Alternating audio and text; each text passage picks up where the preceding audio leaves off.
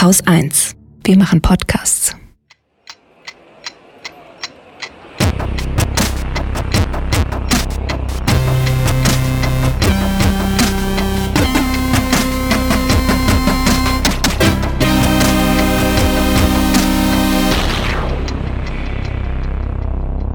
Der Journalist Armin Himmelrath ist Ressortleiter für Bildung beim Spiegel und hat zusammen mit der Medienpädagogin Julia Eckbers das Buch Schuljahr nach Corona, was sich nun ändern muss, herausgegeben. Das ich auch wirklich allen ans Herz legen möchte, die sich gerade fragen, wie könnte das alles jetzt weitergehen und wie könnte es vor allem auch besser gehen. Denn das ist das, was eigentlich das Ziel des Ganzen ist, die Krise zu nutzen, um Schule besser zu machen. Einerseits jetzt während der Pandemie, aber und vor allem auch für danach.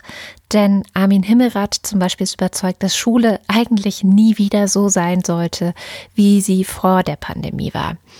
Und er und die anderen AutorInnen im Buch leitet eigentlich eine Vision von Schule, die diese ganzen Probleme, die zwar schon lange bekannt sind, aber erst durch das Virus nicht mehr so leicht wegzuignorieren sind, dass die endlich in Angriff genommen werden.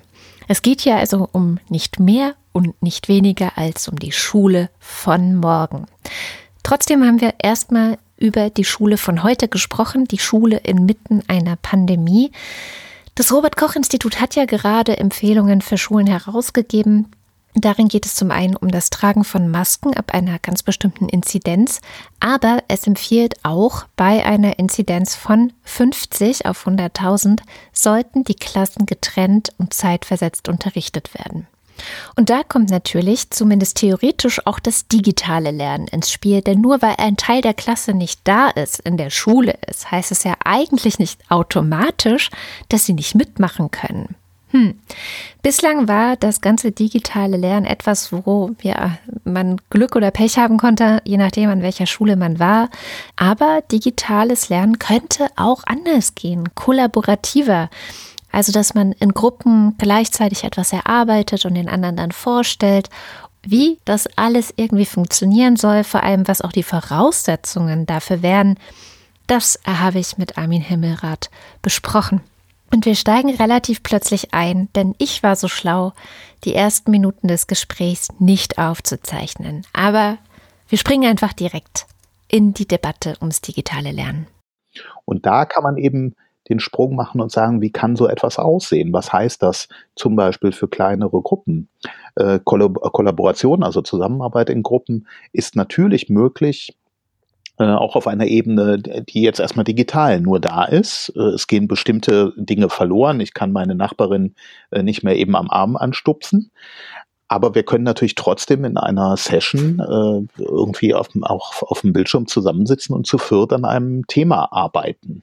Ähm, das wird ja auch gemacht. Es ist natürlich eine, eine Art von Arbeit, die oder eine Art von, von Lernen, von Arbeitsprozessen, von Zusammenarbeit, die auch erlernt werden muss. Das muss man erwerben. Das kann man nicht einfach so nur was anschalten und haben dann so eine Breakout-Session und da sitzen dann vier Leute und die wissen, was sie tun sollen, sondern wie bei allen Lernprozessen brauchen wir eine gute, fundierte, ähm, kompetente Begleitung durch die Lehrkräfte. Und das ist natürlich der Schlüssel. Also äh, jetzt mhm. an einer Stelle was umzustellen und zu sagen, wir machen halbgroße Gruppen, ähm, im Klassenzimmer und die anderen lernen irgendwie zu Hause funktioniert nicht. Wir müssen tatsächlich diese Didaktik, die dahinter steht, nochmal komplett neu aufs, ausrollen.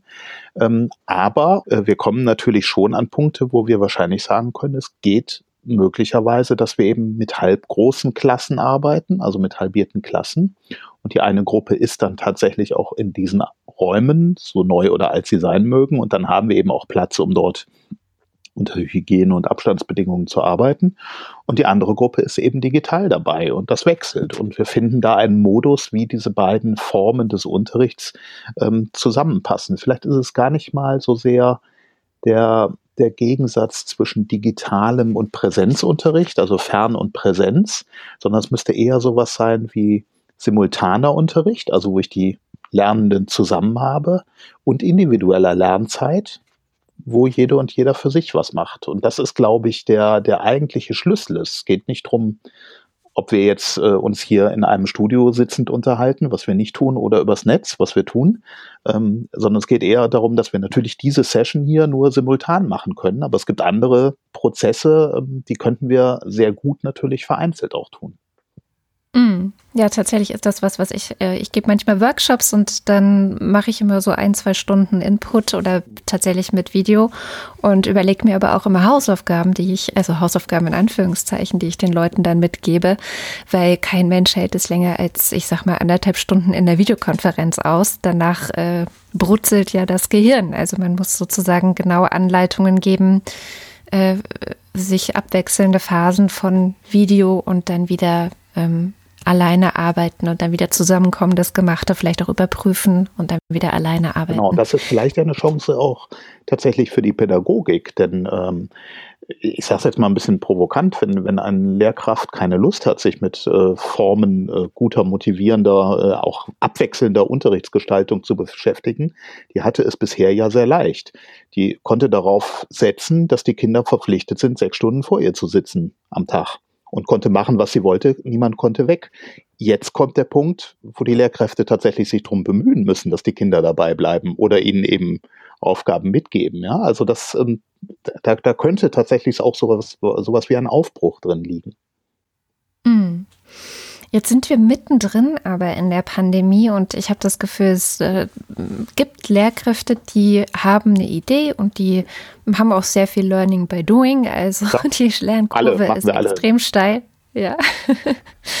ähm, und ich habe da auch sehr viele Sympathien, aber es gibt eben auch diejenigen, die sich, ich weiß nicht, ob sie sich schwer tun oder ob es wirklich irgendwie so ein Gefühl ist von, ich habe da jetzt keinen Bock drauf, ich möchte einfach nur, dass die Kinder in die Schule kommen, dass das, wie ich das gewohnt bin, so kann ich lehren und diese andere Art und Weise, dass die Schülerinnen und Schüler irgendwo zu Hause sind und ich dann irgendwas zu tun habe am Rechner, das ist nichts für mich. Das mache ich auch einfach nicht. Ähm, dann, äh, weiß ich nicht, schicke ich vielleicht einmal die Woche einen Wochenplan mit Aufgaben und dann soll das bitte am Ende der Woche abgeliefert werden und ich kontrolliere das und das war's. Sie haben einen schönen verräterischen Satz gerade gesagt in diesem Setting, das, das Sie sozusagen zitiert haben. Ähm, der Satz war, ich weiß, dass ich so lehren kann. Und ich glaube, ja. das zeigt, ähm, das zeigt genau dieses Denken, was da drin steckt, dass wir sehr viel in Schule im Moment oder so wie es halt vor der Krise war, darauf ausgerichtet hatten, wie Lehren funktioniert. Also die Perspektive der Lehrenden, der Lehrkräfte. Und was wir mhm. jetzt eben erleben durch die Krise, ist ein Switch, ist ein, eine, ein, ein Wandel dieser Perspektive zum Lernen. Also weniger über das Lehren und die Vermittlungstätigkeit und, die, und dieser erwachsene Blick auf Kinder und Jugendliche, wie bringen wir denen etwas bei, sondern vielmehr wird jetzt deutlich, wie wichtig es ist, zu motivieren und Lernprozesse sozusagen aus der aus der Sicht der Kinder und Jugendlichen zu Lehrprozessen zu machen. Also wie, wie Lehren, äh, Entschuldigung, Lehrprozesse zu Lernprozessen, Lehrprozesse. So, so rum, genau. Also wie lernen wir an dieser Stelle äh, besser? Wie, wie kommen wir zu sinnvollem, freudigen, motivierten, engagierten, ähm, äh, keine Ahnung, frustrationstolerantem Lernen? Alles das gehört ja mit dazu. Und plötzlich hm. steht das wieder im Mittelpunkt. Und in gewisser Weise ist natürlich äh, so gesehen die Krise eine, eine eine Zumutung für alle, die gesagt haben, so wir haben jetzt irgendwie einen Status, mit dem wir arbeiten können den haben wir nicht mehr. Genau. Wir müssen alle raus aus der Komfortzone, aber das ist ja gerade auch die große Chance. Also wir, wir erleben, glaube ich, und für die Digitalisierung ist das bisher, glaube ich, am häufigsten und am deutlichsten auch beschrieben worden. Wir erleben einfach eine Zeit, die die Dinge auch äh, voranbringt, wo wir gesagt hätten, da brauchen wir eigentlich fünf Jahre für. Das haben wir jetzt alles in einem halben Jahr einmal durchgespielt. Zum Beispiel die Tatsache, dass eigentlich jede Lehrkraft sich mal einfach mit dem Thema Digitalisierung beschäftigen muss, äh, ohne dass das zwangsläufig jetzt zu einem Top-Ergebnis überall führt. Das ist klar. Es wird auch welche geben, oder es gibt natürlich auch Kolleginnen und Kollegen in den äh, Schulen, die sich an dieser Stelle zurückgezogen haben und sagen, das ist nichts für mich oder ich will nicht oder ich kann es nicht oder ich muss nur noch ein Dreivierteljahr, das halte ich auch noch durch. Ähm, aber insgesamt, glaube ich, haben, äh, ist, ist diese Krise also man kann sie auch lesen als, als äh, Zwangsfortbildung für alle, was zum Beispiel digitales Unterrichten angeht. Und ähm, das muss ja gar nicht mal so schlecht sein. Haben Sie das Gefühl, dass es wirklich auch schon flächendeckend so genutzt wird? Also ich habe das Gefühl, dass es so ganz stark abhängig von, äh, an welcher Schule ist man, in welchem äh, Bundesland ist diese Schule ähm, in Berlin sogar so ein bisschen, ähm, was ist es für eine Schulform ganz genau? Also Grundschule oder ähm, Gymnasien sehr unterschiedlich. Also bei der Grundschule habe ich das Gefühl, gibt es auch dieses Mantra, man könne Kinder unter einem bestimmten Alter gar nicht wirklich so digital versorgen sozusagen, sondern die bräuchten viel mehr dieses Miteinander in der Klasse und diesen Austausch mit der Lehrerin oder dem Lehrer. Also ist es, äh, gibt es da eine flächendeckende Idee oder ist es wirklich dieser Flickenteppich und muss der auch sein, dass man sagt, jede einzelne Schule hat eigene Bedürfnisse und muss selber gucken, wo es hingeht? Oder gibt es etwas, wo Sie sagen, nee, das sind schon so Grundpfeiler, die wir jetzt allen empfehlen?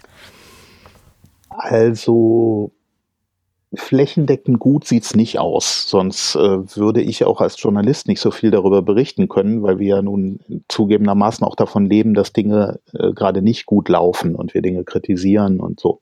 Ähm, und, und was Sie beschreiben, das stimmt. Es ist im Moment ein bisschen eine Glückssache, an welcher Schule ich mein Kind habe. Sogar äh, Glückssache wie die eigene einzelne Lehrkraft, also wie die Klassenlehrerin, mhm. der Klassenlehrer oder Fachlehrer äh, für ein bestimmtes Fach aufgestellt ist und wie die so zum Fernunterricht stehen und wie viel Engagement die da reinbringen und so.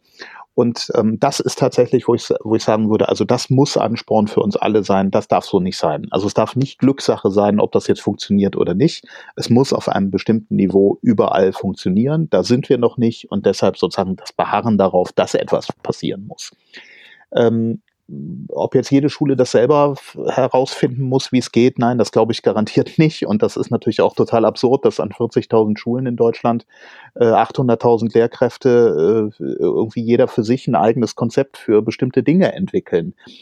Wir haben natürlich äh, hier einen Beruf, der jahrhundertelang davon lebte, dass er ähm, im Grunde unbeobachtet hinter der Klassenzimmertür äh, sich entwickeln konnte oder auch nicht entwickeln konnte und irgendwann dann pensioniert wurde.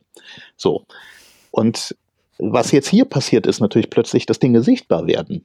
Ich als Vater kann sehen, was mit meinen Kindern in der Schule passiert. Ich sehe, wie oft Videokonferenzen stattfinden oder auch nicht. Ich sehe, wie kreativ mit digitalen Unterrichtsformaten umgegangen wird oder auch nicht. Also plötzlich ähm, ist natürlich viel mehr Transparenz da über das, was in Schule und auch in der einzelnen Klasse passiert. Und ich habe großes Verständnis dafür, dass äh, damit dafür sind Lehrerinnen und Lehrer nie ausgebildet worden. Also die tasten sich darum und das fühlt sich doof an, so auf dem Präsentierteller Sachen auszuprobieren und vielleicht auch mit manchen Dingen auf die Nase zu fallen. Also ähm, das würde ich auch noch gar nicht mal vorwerfen, sondern das ist so ein, so ein Punkt, also das ist einfach eine, eine wirklich komplett neue Situation des Lehrberufs, den wir da plötzlich äh, erleben.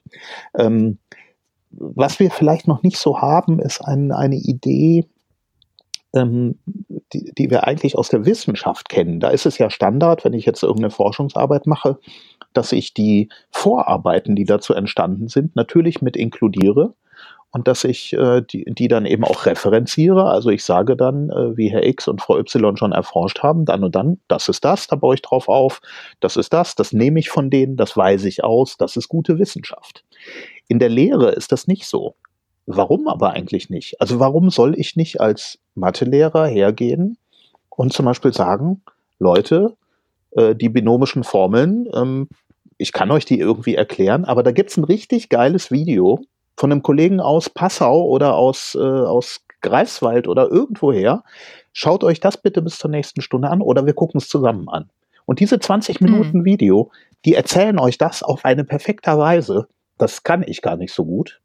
Also gucken wir das an von dem anderen. Ne? Also das wäre sozusagen ein bisschen diese Analogie, wie man in der Forschung hergeht und bestimmte ähm, ja, einfach Arbeiten von anderen mit einbaut in seine eigene Arbeit. Und das kann doch wohl in der Lehre auch klappen. Wenn man es weiterdenkt, brauchen wir natürlich einen Pool von, von guten Lehrvideos.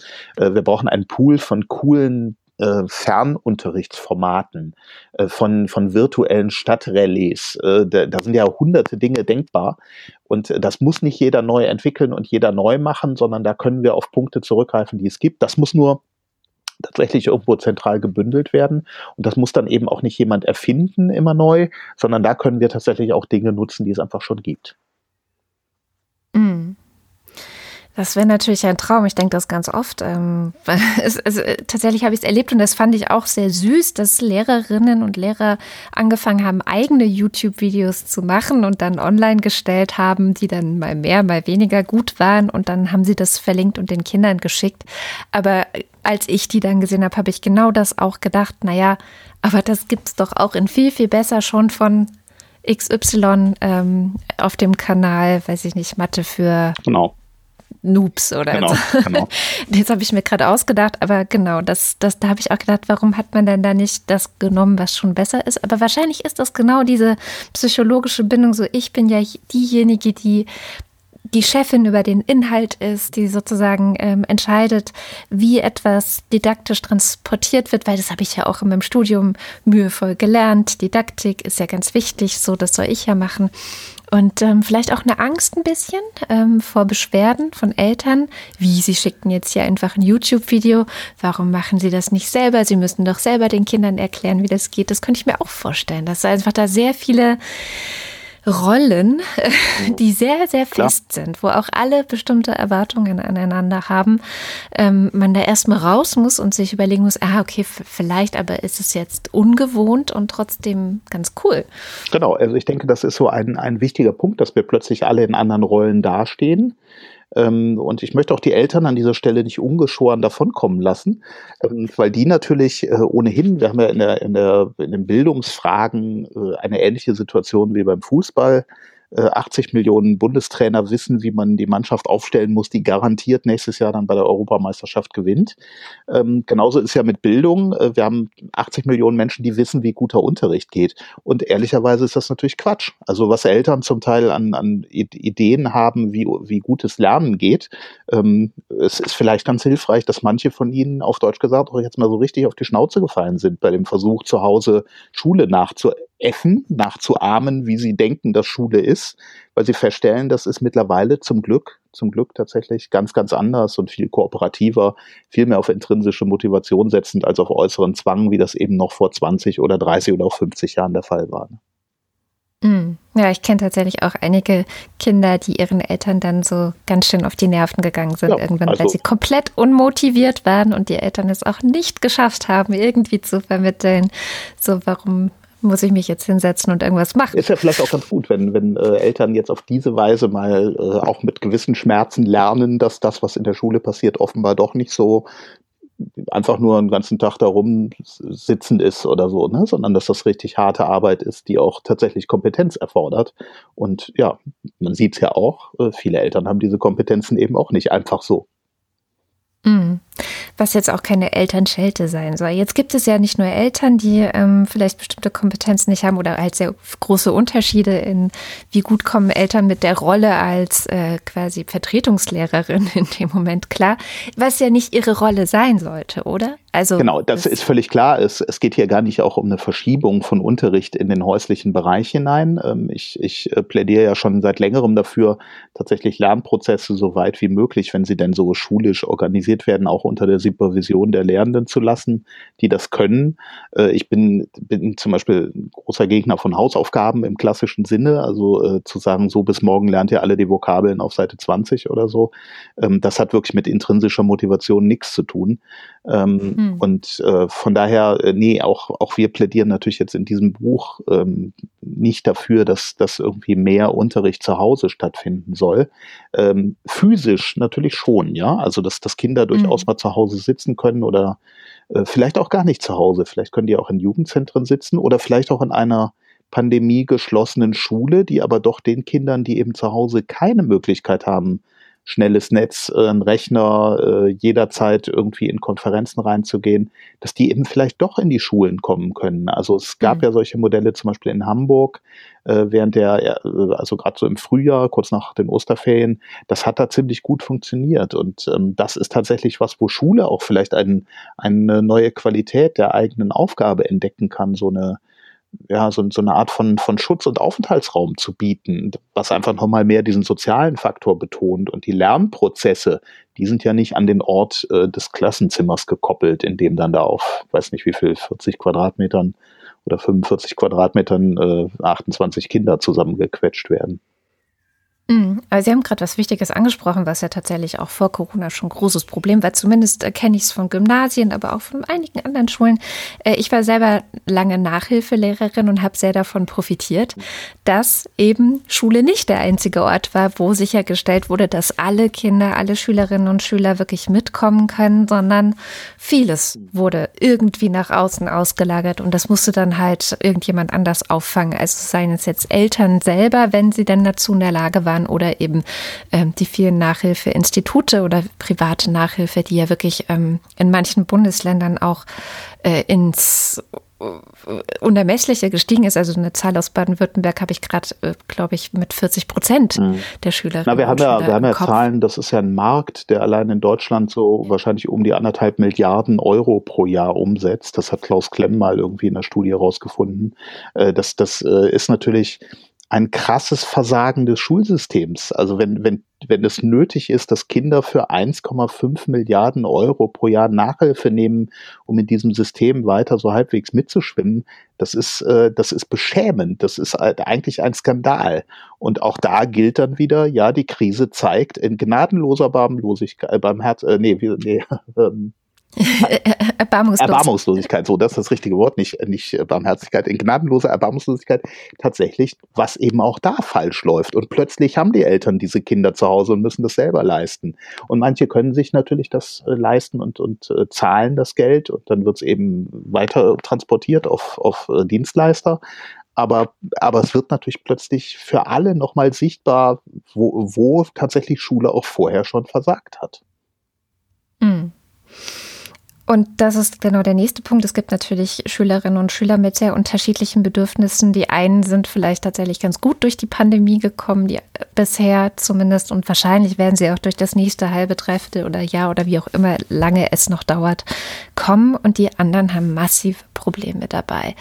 Ähm, und ich fand das gerade sehr interessant, weil es ist tatsächlich etwas, Sie sagten, in Hamburg wurde das dann für die einen die Schule geöffnet und ähm, die anderen eben nicht. Ich frage mich das wirklich seit Anfang an, warum wir sowas nicht viel häufiger sehen. Weil ich zum Beispiel habe keinerlei Probleme damit, wenn meine Kinder einfach zu Hause sitzen und ihren Kram machen. Ähm, vielleicht hat mir meine Nachhilfe damals, also dass ich Nachhilfe gegeben habe, damals geholfen zu verstehen, wie Schülerinnen und Schüler lernen. Vielleicht ist es auch mein äh, Erziehungswissenschaftsstudium, ich weiß es nicht, aber es funktioniert super und ich habe überhaupt nicht den Drang zu sagen, die müssen jetzt unbedingt in die Schule. Andererseits verstehe ich das total, dass andere ähm, Eltern, andere Kinder das wirklich auch brauchen oder stärker brauchen oder einfach keinen Drucker zu Hause haben oder der Rechner äh, zehn Jahre alt ist und zu langsam für Videokonferenzen. Das gibt es ja alles. Ähm, das, das verstehe ich nicht, warum man da nicht viel stärker guckt, welche Bedürfnisse gibt es in Familien und je nachdem ähm, kommen die Kinder in die Schule oder nicht. Aber das ist ja genau das, was, ähm, was wir eben schon mal hatten. Das ist sozusagen die Frage, welche Art von, von Schulbild haben wir oder von Unterrichtsbild. Mhm. Und das ist eben in breiten Teilen immer noch geprägt von diesen äh, wann war das Steinhardenbergsche Verwaltungsreform irgendwie 1800 irgendwas, 1870 oder so. Äh, seitdem ist die Schule so organisiert, wie sie organisiert ist. Und ähm, das sehen wir ja auch sozusagen an diesem hektischen Gewurstel der Kultusministerkonferenz, die nichts, äh, also, also bis auf wenige Ausnahmen eigentlich immer nur versuchen, zu, zu, zu dem alten Zustand zurückzukehren. Ne? Also Präsenzunterricht so viel wie möglich. Was spricht denn daraus? Das, das ist ja keine didaktische Überlegung, sondern das ist erstmal eine Überlegung von okay, es ist wieder verlässlich, es ist wieder das, was wir früher hatten oder so nah dran an dem wie möglich, äh, so, so, nah dran wie möglich an dem, was wir früher hatten. Aber das ähm, äh, zeigt ja gar, also wirklich null pädagogische Einsicht. Was Sie gerade beschrieben haben, ist ja eigentlich das, worüber wir seit mittlerweile fast 25 oder 30 Jahren in der wissenschaftlichen Pädagogik diskutieren, individuelle Lernzugänge. Und individuelles mhm. Lernen heißt, es wird Kinder geben, die kommen top zurecht mit diesem digitalen Unterricht, auch besser als vorher. Die sind plötzlich ja. blühen auf und machen, äh, haben auch bessere Noten, können besser lernen, schneller, alles, sind zufriedener, super. Warum sollen wir denen das wieder wegnehmen? Gleichzeitig ist es natürlich eine absurde Idee zu denken, 100 Prozent der Kinder können digital erreicht werden. Nein, das war nie so und das wird auch nicht so sein. Genauso wenig wie wir 100 Prozent der Kinder im Klassenzimmer erreichen. Und das ist im Grunde das, das, diese, dieser Switch, der, der da rein muss, äh, aus unserer Sicht ins, ins Nachdenken über das Lernen. Wie schaffen wir es, möglichst unterschiedliche Lernzugänge und zwar eine große Zahl anzubieten, sodass dieser sehr individuelle Prozess der Wissensaneignung und, der, und des Lernens und des Vorankommens, dass für jeden, jedes Kind idealerweise der eigene Weg dort gefunden werden kann. Und dann haben wir das vielleicht auch so, dass auch dauerhaft manche Kinder nur noch einmal die Woche in die Schule kommen. Warum denn nicht? Oder nur noch einmal im Monat, weil sie, weil sie zu Hause auf dem Sofa viel, viel besser lernen. Und die anderen, bei denen wir merken, das funktioniert so nicht, die kommen. Aber dann haben wir tatsächlich da ja auch eine, eine kleinere Gruppe dann Präsenz. Ja, so. Also da kämen wir ja. dann in diese Formen des neuen Unterrichtens rein, die, ähm, die ja durchaus denkbar sind. Ne? Aber es braucht mhm. natürlich wahnsinnig viel Mut zu sagen, wir schmeißen jetzt mal wirklich ganz viel von diesem alten Krempel über Bord, äh, der uns jetzt im Moment eh nicht hilft, weil uns jemand anders, nämlich ein Virus namens äh, Covid-19 oder Corona, irgendwie dazwischen funkt und sagt, äh, nee, tut mir leid, große Gruppen gibt's gerade im Moment nicht. Ähm, ihr könnt nicht mit 30 Leuten in einem Klassenzimmer sitzen über den ganzen Tag. Es geht einfach nicht. Ja, das sehen die Kultusminister ja noch anders. Ja. Also zumindest einige, äh, zumindest hier bei uns. Na, die allermeisten, die ähm, allermeisten. Also das ist tatsächlich, ja. ich glaube, ähm, das ist auch, äh, also ich werfe denen ja auch vor, dass sie konzeptlos sind und dass sie die sechs Monate jetzt oder mehr als sechs Monate nicht genutzt haben, um, um endlich mal eine Idee zu entwickeln. Ähm, das hat wirklich damit zu tun, die klammern sich sozusagen an das Alte. Sie wollen zum alten Status quo zurück. Und äh, es, den gibt's halt nicht mehr. Es ist schon verrückt, weil, also ich glaube, es ist wirklich Monate her, dass ich mal einen Podcast auch von äh, der New York Times gehört habe. Man hat gesammelt, was für Erkenntnisse haben wir über dieses Virus und Schule. Und die Erkenntnisse waren klipp und klar, so, sobald es eine höhere Inzidenz in der Bevölkerung gibt, muss man Klassen teilen. Also gibt es noch kleine Lerngruppen, ähm, äh, muss Präsenzunterricht zurückgefahren werden, müssen Masken getragen werden. Also eigentlich haben wir aus der ganzen Welt Wissenschaft. Ne? Also wir wissen, wir haben Erkenntnisse und gerade die Ministerinnen und Minister, die zuständig sind, Wissen zu vermitteln, also zu sagen, so hier, Wissen ist unsere, unser äh, Kernprodukt oder so, äh, sind diejenigen, die anscheinend am meisten darauf, ja, da versagen, ähm, das zu integrieren. Auch die lernen natürlich, ähm, könnte man positiv mhm. sehen, sie lernen aber natürlich auch negativ. Also ich nehme mal ein Beispiel aus dem Frühjahr, da hat äh, eine Ministerin aus Schleswig-Holstein, Karin Prien, äh, Schulministerin, hat vorgeschlagen, lass uns auf die Abiturprüfungen verzichten. Das ist unnötiger ja. Quatsch. Wenn wir uns darauf konzentrieren, können wir nicht sicherstellen, dass in der Zeit alle anderen im Präsenz oder viele andere im Präsenzunterricht da sind. Sie ist verprügelt worden von ihrer eigenen Partei, sie ist verprügelt worden von ihren Ministerkollegen, die, sie sei denen in den Rücken gefallen, sonst was. Ähm, Typ. Und auch von den Eltern gab es von, von vielen, vielen Eltern, Eltern allerdings nicht für unbedingt von den Eltern der Abiturienten, weil die sahen plötzlich das Risiko, ja. was da drin steckte. Also es ist ja nicht ja. immer so eindeutig, aber diese, also, also in Schule sozusagen was ganz Neues anzugehen oder in, in der Schulorganisation, das ist wahnsinnig schwer, das durchzusetzen. Mhm. Und ähm, genau, es ist jetzt so, wie es halt ist. Ich meine, wir haben diese Inzidenzzahlen, die wir haben, sie klettern gerade rasant. Ähm, und äh, bisher gilt noch irgendwie 50 äh, für 100.000 als, als kritische Marke, aber es gibt natürlich jetzt schon die ersten Kommunen und Kreise, die sich dann doch drum rummogeln mit, der, äh, mit den Schulen, was sie denn genau tun müssen und dann, naja, so ganz schnell schließen wir noch nicht. Dann schieben sie vielleicht diese Inzidenzzahl nochmal hoch als, als Maßstab, dann sind es vielleicht irgendwann 100 pro 100.000, aber irgendwann muss was passieren. Und ähm, das ist tatsächlich auch mein Vorwurf an die Bildungspolitik. Die haben keinen Plan, was sie dann machen sollen. Sie, also die, die, die stümpern rum an dieser Stelle. Und es ist ganz, ganz wenig Blick nach vorne und ganz, ganz viel Blick zurück und der Versuch, möglichst zurückzukommen zu früher. Und ähm, deshalb, auch da gilt natürlich, die, die Einsicht ist der erste Schritt, äh, da weiterzukommen mhm. und, und, einzusehen. Ja. Und das, dafür muss man auch kein Virologe sein, dass man einfach sich auf ein anderes Lernen, dauerhaft ein anderes Lernen einstellt. Ich glaube, dann, damit fängt's an. Und das erleben wir dann auch. Also wir sind jetzt sehr viel immer so in diesem, was läuft schief, aber ähm, das erleben mhm. wir tatsächlich, wenn wir uns Schulen angucken, ähm, die das Ganze wirklich auch als Chance sehen. Also ich habe mit Schulleiterinnen gesprochen, ich habe so eine gerade vor Augen von einem riesigen Gymnasium um die 2000 Schüler in Nordrhein-Westfalen. Äh, ein riesiger Betrieb, fast 200 Leute im Kollegium. Ähm, die sagte sehr offen, auch ich bin ganz froh, dass ich ähm, aus dem Schulministerium in Düsseldorf nicht so allzu viele Vorgaben kriege. Je ja. unklarer die sind, desto mehr können wir machen.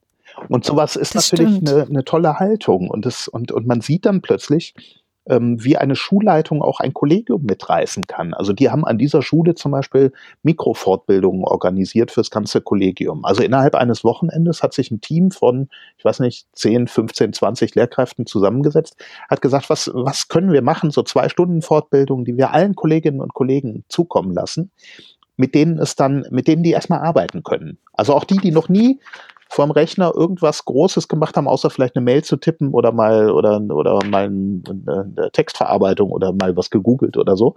Auch denen zeigen wir so Grundschritte, wie es geht. Und plötzlich hat diese Schule Schwung. Und andere Schulen, wo dann die Schulleitung sagt, ah, ich weiß nicht, ich warte erstmal, was mir die Schulsenatorin oder die Schulministerin äh, in meinem Bundesland gerade sagt. Und solange ich keine Vorgaben habe, ich weiß nicht, ich weiß nicht, ja, da versandet es natürlich auch. Und was wir eben versucht haben, ist diese Beispiele aus den von den Machern und Macherinnen zu sammeln. Mhm. Das ist eben das, wo, wo, dieses Buch auch hinzielen soll. Ne? Ja, ja, das war ja tatsächlich in der Schulpolitik schon immer so, dass es am besten funktioniert hat, dahin zu gehen oder dahin zu schauen, wo es gut läuft oder wo Leute mal was anderes probieren, um zu zeigen, hey, oh guck mal, die Kinder haben auf einmal viel bessere Durchschnittsnoten, als so sonst Kinder haben und alle sind viel glücklicher und gehen gerne in die Schule und die Lehrer sind auch happy. Das ist ja immer das, was mich auch seit 20 Jahren umtreibt, dass äh, ich nach solchen Filmen auch, wo dann so eine Schule mal porträtiert wird, der Reinhard Karl hat da ja sehr viel gemacht, gemacht, musste ich immer heulen, weil ich dachte, ach, es könnte so schön sein. Ja, auch die Warum deutschen, die deutschen Schulpreisschulen, ne? die Schulpreisträger. Mm, ja auch oh, immer herrlich, Einrichtungen, wo man denkt, ja super, genau so muss es sein. Also die zeigen, wie man mit bestimmten Problemen umgeht und das sind ja oft die, die aus einer, aus einer großen Krise kommen, weil sie nicht mm. genug Geld haben oder weil irgendwelche äh, sozialen Schwierigkeiten im Umfeld auftreten oder so. Also gerade Schulpreisträgerschulen sind ja sind ja ein tolles Beispiel dafür, wie sich eben aus Krisen was, was Produktives machen lässt. Und so ein bisschen ist meine Hoffnung gewissermaßen, dass wir aus dieser großen Corona-Krise eben auch fürs Gesamtsystem was Positives machen können. Ne? Mm. Ähm, ich möchte noch einmal zurückkommen, weil wir jetzt dann doch sehr positiv und alles wird gut gesprochen haben. Ähm, angenommen, es kommt doch wieder zu einem, ich sage jetzt nicht vollständigen Lockdown, aber es gibt einfach weniger Chancen, dass Lehrkräfte und Schülerinnen zusammenkommen. Ich, um es mal möglichst schwangig zu formulieren. Wie ist denn dann sichergestellt, dass es nicht welche, also das ist ja auch immer eine Angst, dass es nicht irgendwie Schülerinnen und Schüler gibt, die so untertauchen, also die so einfach den Anschluss verlieren, die so quasi verloren gehen, verschütt gehen ähm, durch diese fehlende Beziehung, sage ich mal, zwischen Lehrerinnen und Lehrern? Die schmerzhafte Antwort ist, es gibt diese Sicherheit nicht. Es gibt sie nicht mhm. und wir werden aushalten müssen, damit zu leben. Aber wir können vielleicht ähm, das, also dass uns das bewusst ist, dass es dieses Problem gibt, können wir vielleicht nutzen, um Mechanismen zu entwickeln, genau das möglichst, möglichst auszuschließen. Wir haben das übrigens auch in Schulen selber, also im Präsenzunterricht vorher gehabt in den letzten Jahren und so. Es gibt einen ähm, äh, Test, der, glaube ich, in Norwegen oder in Schweden an Schulen entwickelt wurde, in Kollegien, um zu sehen, welche Schüler rutschen eigentlich durchs Raster, also der, durchs Raster der mhm. Wahrnehmung. An einer Präsenzschule, wo jeden Tag alle Schüler da sind, würde man erstmal sagen, wieso, ich sehe die doch alle, ich kriege doch mit, wenn irgendwas ist. Und auch da gehen uns Schüler verloren. Und ähm, das System war so, dass die Lehrer gefragt wurden, sollten einfach für ihre Klassen und für die gesamte Schülerschaft der Schule äh, so Punkte aufkleben über jeden Schüler, von dem sie so das Gefühl haben, sie könnten grob sagen, ob es dem gerade gerade gut oder schlecht geht. Also gar nicht detailliert, sondern nur, ob sie, den sie so wahrnehmen. Und dann sah man auf so einer Tafel, ich habe das mal mir angeguckt, mit 800 Schülern an dieser Schule. Da gibt's dann, die allermeisten haben irgendwie ein paar Punkte oder manche auch nur einen oder so, aber es gibt auch irgendwie Bezüge. Aber es gibt so ganz, ganz wenige Schüler, bei diesen 800 waren das vielleicht so, ich weiß nicht mehr, 10, 15, die hat kein Lehrer im Blick. Also der konnte ja noch nicht mal sagen, ist der gerade gut bei mir oder ist der nicht so gut? Ist dieser Schüler, mhm. wie geht's dem zu Hause? Weiß ich da irgendwas? Und auch da gehen Kinder verloren. Nur das haben wir uns bisher nie eingestanden. Und dass, ja. dass wir jetzt die Situation haben, wo das, ähm, wo das äh, offensichtlich, offensichtlich wird, wird äh, ist das, das das eine. Andererseits ist das ja vielleicht auch eine Chance, dass wir immer sagen können, das hat auch technische Gründe.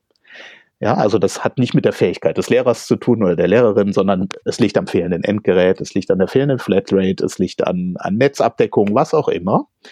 Ist letztlich auch egal. Geht mir ja auch nicht drum, jetzt irgendwie genau nachzuweisen, dass bestimmte Pädagogen sich ja auch versagen an bestimmten Stellen, sondern wir können diese Chance natürlich nutzen, um zu sagen, so, dann lass uns jetzt überlegen, wie gehen wir mit diesen zwei oder drei Prozent um, die wir halt haben. Und wie kriegen wir die an dieser Stelle? Und vielleicht sind das ja gerade auch diejenigen, oder es gibt eine Deckung zwischen den Gruppen, vielleicht sind das diejenigen, die besser lernen im, im äh, Fernunterricht, im digitalen Raum. Vielleicht sind das diejenigen, die aus bestimmten Gründen sich in der Klasse gar nicht trauen, was zu sagen, weil die anderen sofort alles Gesicht äh, verziehen und die Nase rümpfen oder äh, irgendwie äh, der jetzt wieder oder so. Und diese Schülerinnen und Schüler kommen plötzlich an und trauen sich über die Chatfunktion mit dem Lehrer doch eine Nachfrage zu stellen. Und da hätten wir ja so eine Chance, vielleicht an, an Gruppen ranzukommen, die uns bisher durch die Finger gerutscht sind. Ohne natürlich die anderen zu vernachlässigen. Und das ist, glaube ich, die große Herausforderung. Wir sehen, dass dieses System massiv unterfinanziert ist. Die, die mhm. Stellenpläne sind am Anschlag. Wir haben Fachkräftemangel in den, äh, in den Lehrerzimmern. Ähm, wir brauchen einfach eine deutlich bessere personelle Ausstattung. Und ähm, ja, wenn ich dann natürlich höre, sowas wie äh, keine Ahnung, 500 Millionen für Endgeräte, die jetzt irgendwie rausgegeben werden oder möglichst bald soll dann doch jede Lehrkraft letztlich auch mal eine, eine Mailadresse zumindest bekommen und äh, dann irgendwann auch ein Endgerät, ein Laptop, ein Dienstlaptop. Ähm, und auf der anderen Seite buttern wir eben äh, 9 Milliarden in die Lufthansa-Rettung. Ne? Dann fragt man sich schon, also wo sind die Prioritäten? Beziehungsweise man fragt es sich halt nicht mehr. Wir wissen, wo die Prioritäten mm. sind. Und alles, es gibt dieses ganze Sonntagsgerede von, von der Wichtigkeit der Bildung. Es ist halt einfach ganz, ganz häufig nur Blabla. Warum ist das so? Sie beschäftigen sich schon sehr lange mit Bildung und Bildungspolitik. Warum ist das so? Ich frage mich das auch immer. Also wir hatten es auch schon mal in der Sendung. Eigentlich müssten ja wahrscheinlich Eltern auf die Straße gehen oder einen Generalstreik machen unter allen Eltern, damit sich was ändert. Ist es deswegen, weil sozusagen sich keiner beschwert oder nicht laut genug? Also ganz bestimmt äh, beschweren sich zu wenig. Ähm, ganz bestimmt ist gerade Schule etwas, wo sehr darauf beharrt wird, dass es wenig Veränderungen gibt. Ähm, wo dann auch dieser, dieser Trugschluss ist, naja, ich habe halt vor, keine Ahnung, 30 Jahren Schule oder 20 Jahren war ich selber in der Schule, ähm, hat mir auch nicht geschadet. Ja, das ist ein, mhm. tut mir leid, das ist ein Scheißargument und das weiß man einfach selber auch nicht ob es nicht anders doch besser gewesen wäre. Aber mit dieser Grundhaltung hat mir nicht geschadet, ähm, machen die Leute dann einfach weiter. Und äh, das, also sozusagen Neuerungen in Schule stoßen natürlich immer auf, auf äh, wahnsinnige Vorbehalte. Das ist dann wieder dieses Bundestrainer-Dilemma, weil eben jeder glaubt zu wissen, wie es geht und sei es eben nur aus der eigenen Erfahrung. Wenn ich jetzt aber mal zu einer Zahnärztin gehe oder zu meiner Zahnärztin und ähm, die würde mir voller Stolz erzählen, äh, ich, ich äh, arbeite immer noch so, wie das damals in den 60er Jahren üblich war, als ich als Kind irgendwie oder in den 80ern, als ich als Kind in äh, ähm, äh, auch beim Zahnarzt war, hat mir ja auch nicht geschadet. Ähm, da würde ich doch sagen, äh, da stimmt was nicht. Also wenn, wenn die nicht die neuesten Erkenntnisse des, der Wissenschaft einfach mit einbaut in ihren Handlungsalltag. Schule ist ein Bereich, der sich mit dieser Geschichte wahnsinnig schwer tut mit Erneuerungen. Und ich glaube mittlerweile fast so was wie Schule braucht Krise und muss richtig auf die Schnauze fallen, muss sich richtig die Nase stoßen, um zu verstehen, dass es jetzt anders und weitergehen muss. Und dass es, dass man Dinge weiterentwickeln muss. Und so gesehen doch wieder, auch wenn Sie es nicht so positiv haben möchten, ähm, sehe ich diese Krise als, als Chance, tatsächlich äh, da auch gestärkt rauszukommen. Aber das sind wahnsinnig viele Diskussionen. Ja, das stimmt. Mhm.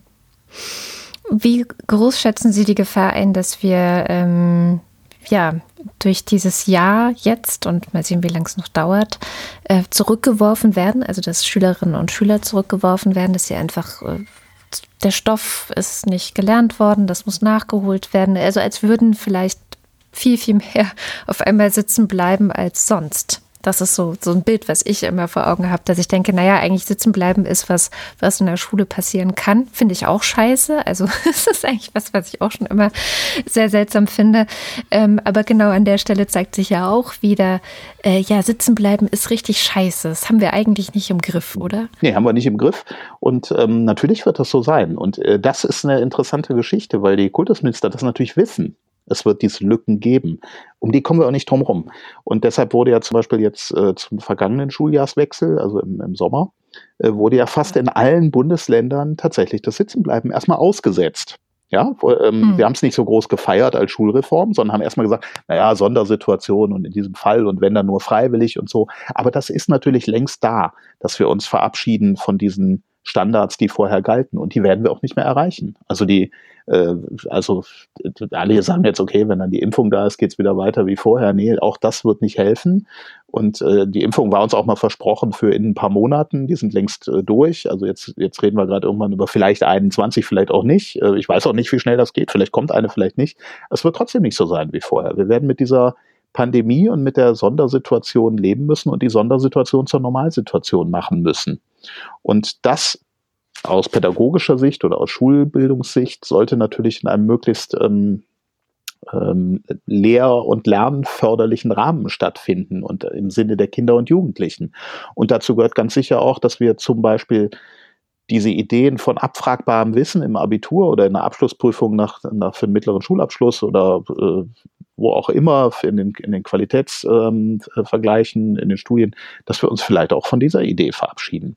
Und das wird so sein. Na klar, Kinder lernen jetzt nicht unbedingt äh, genau dieselben äh, Mathebuchseiten, wie sie das in einem äh, Schuljahr vor zwei Jahren gelernt hätten, in, im gleichen Alter.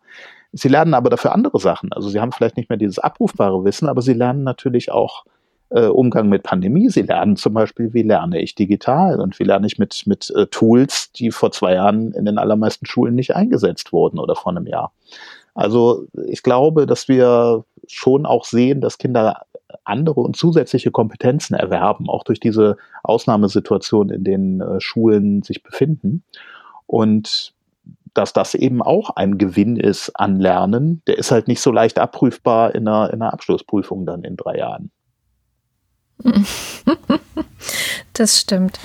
Ähm, Ihr Tipp, wenn, also wir haben, Sie haben ja in dem Buch auch, und wir haben gerade über vieles gesprochen, was besser ginge, was besser gemacht werden könnte im Schuljahr nach Corona, beziehungsweise in den Schuljahren, genau. die da kommen nach, nach Corona, einfach die Zukunft von Schule, ähm, wie sie sich ändern kann. Wenn Sie tippen müssten, was wird davon vielleicht umgesetzt? Also worauf könnten sich die Kultusminister dann doch einlassen? Weil ich habe, natürlich bin ich ganz bei Ihnen, aber solche Vorschläge, wenn man sich ein bisschen mit Pädagogik und mit Bildung auseinandersetzt, ähm, liegen ja tatsächlich schon seit 20, 30 oder noch mehr Jahren auf dem Tisch. Ähm, was glauben Sie? Also ich glaube, wir sollten uns nicht auf die Kultusminister verlassen. Das ist der erste Punkt. Ähm, da habe ich ehrlicherweise so ein bisschen die Hoffnung aufgegeben, dass die sich zum großen Wurf äh, aufraffen könnten und zum großen gemeinsamen Schritt nach vorne. Ähm, dazu sind die viel zu sehr verhakt in ihrer Kleinstaaterei-Politik, ähm, um, um da irgendwie wirklich gemeinsam eine, eine neue Vision von Schule zu entwickeln. Das können die nicht. Das können vielleicht Einzelne, die werden dann zurückgepfiffen. Also da wird nichts passieren auf der Ebene. Wo was passiert ist, glaube ich, an den Schulen. Das ist mein Tipp. Und was an mhm. den Schulen passieren wird, ist, ja, wir werden auf jeden Fall sehen, dass zum Beispiel äh, Lernen im digitalen Raum der, der kompetente Umgang oder das Aneignen von Kompetenzen, äh, ja, Digitalkompetenzen, von, von äh, Informationskompetenz, dass das ein viel äh, alltäglicheres Geschäft wird an Schulen, als wir das bisher jemals erlebt haben. Und das ist gut so, dass das so ist. Also das lässt sich dann auch einfach nicht mehr zurückdrehen. Ähm, der zweite Punkt, ähm, was, was glaube ich bleiben wird oder was hoffe ich, was bleiben wird, ist äh, tatsächlich, dass ähm, dieses immer wieder nachdenken darüber, wie, wie Lernen gut gehen kann oder wie, wie lernförderliche Rahmenbedingungen aussehen müssen.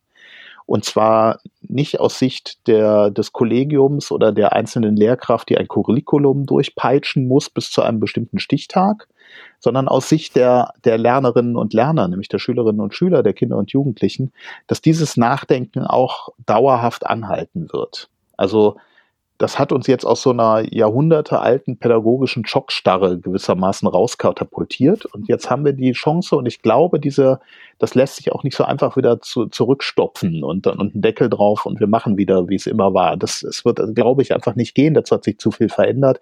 Dazu haben wir auch jetzt sozusagen mal von dem probiert, wie es auch aussehen könnte. Und äh, hoffentlich hat halt auch jeder und jede irgendwo die Chance gehabt, vielleicht nicht immer in allen Unterrichtsstunden, aber doch irgendwo mal mitzukriegen, okay, so, so sehr auch richtig cooler Unterricht, wie wir ihn uns heute vorstellen können, aus. Und gleichzeitig heißt es aber auch, wir, wir erleben diese Digitalisierung und Digitalisierung, das war sie noch nie und äh, man sieht es jetzt, äh, war sie auch noch nie so wenig wie heute, ist natürlich kein, kein Zustand, den wir irgendwann erreichen und dann haben wir das geschafft. Und auch dieser Gedanke ist, glaube ich, noch in ganz vielen Schulen da. Wenn wir einmal die Geräte haben, wenn wir einmal das Netz haben, wenn wir einmal die Konzepte haben, dann sind wir da, wo wir hinwollen. Das ist natürlich Humbug. Digitalisierung ist ein, ein äh, andauernder Prozess, der uns nie mehr verlassen wird.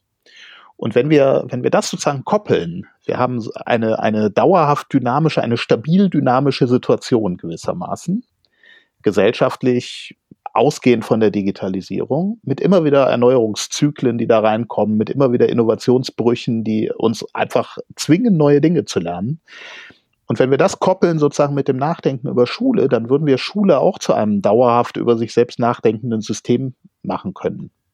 Und das wäre im Grunde das, äh, ja, man nennt das Reflexion. Und ähm, die Schule ist im Moment ganz stark äh, zum Reflektieren gezwungen durch diese Sondersituation, durch diese Ausnahmesituation. Und wenn wir sozusagen dieses Reflektieren verstetigen könnten, das wäre sozusagen ein Riesenerfolg. Ähm, dass das ein bisschen gelingt, glaube ich tatsächlich. Äh, das sehen wir jetzt auch schon. Also die einfach wie das Thema boostet, ja. Also so wie wir jetzt darüber mm. problemlos eine halbe oder dreiviertel Stunde oder auch eine Stunde diskutieren können und auch noch zwei weitere Stunden, äh, können wir das ja an ganz vielen Punkten sehen, dass diese Diskussionen laufen. Und das ist ja das Tolle. Es wird hinterfragt und da so entsteht natürlich auch letztlich Neues. Das heißt, wir brauchen mehr Kultusministerinnen und Kultusminister dieser, äh, die wie dieser Schule in äh, Nordrhein-Westfalen einfach Freiraum lassen ja, ich, und nicht so sehr einschränken. Wie gesagt, ich, ich würde sagen, wir brauchen, äh, wir sollten auf die Kultusminister gar nicht setzen die können wir abhaken, da passiert hm, nichts mehr. Aber hier zum nee, Beispiel sagen, in Berlin ja, ist ja, ja, auch über Berlin kann man auch lange Da steht sie im Weg. Ja, ja. Da steht ja, sie leider aber im da, Weg. Aber da würde ich dann sagen, da kommt es dann auf Schule an. Und da kommt es auf die Schulleitung an und die Lehrkräfte. Und ähm, ich hab, war neulich an einer Schule in der Nähe von Karlsruhe, äh, Baden-Württemberg, da sagte mir der Schulleiter so offen, ich mache einfach, solange ich nicht zurückgepfiffen werde. Und alle, und bis dahin mache ich erstmal so entsteht Neues. Und wenn da einer sitzt, der sagt, ich warte erstmal bis äh, von Frau Eisenbahn oder von Frau Scheres oder von wem auch immer irgendwie die Order kommt, was zu tun, ähm, dann passiert natürlich nichts. Naja, ich erlebe es hier tatsächlich, ich bin äh, auch noch Elternsprecherin, dass an einer Schule sehr viele Ideen sind und auch wirklich viel nach vorne getrieben wird und auch das digitale Lernen und alles Mögliche, auch schon vorher individuelles Lernen sehr im Fokus war und so. Und ähm, die Schulleiterin wirklich nicht, nicht so machen kann, wie sie will, weil die Politik ihren Riegel vorschiebt und sagt so, nee, ja, also ihr könnt nicht einfach ähm, machen, wie Gut, ihr aber wollt. Aber da müssen wir nicht auf die Änderung der, der, Schul, äh, des, der Schulsenatorin hoffen, sondern ich glaube, da müssen einfach Schulleitungen und Eltern von unten Druck machen und dann passiert was. Mhm. Von oben wird da, also es wird mhm. sich von oben nichts tun. Da bin ich mhm. ganz skeptisch mittlerweile. oh Gott. Ja, verstehe ich, aber sehr gut. Wunderbar. Vielen Dank, Herr Himmelrath. Das war ein sehr, sehr schönes Gespräch. Ja, ich danke Ihnen. Mir hat es großen Spaß gemacht und ähm, genau.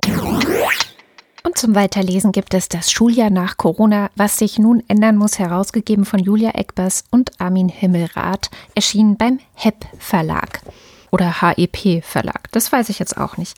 Auf der Webseite hep-verlag.com slash Corona findet ihr das Buch. Danke fürs Zuhören. Wir hören uns dann kommenden Freitag wieder. Ich freue mich auf euch. Bis dahin. Tschüss.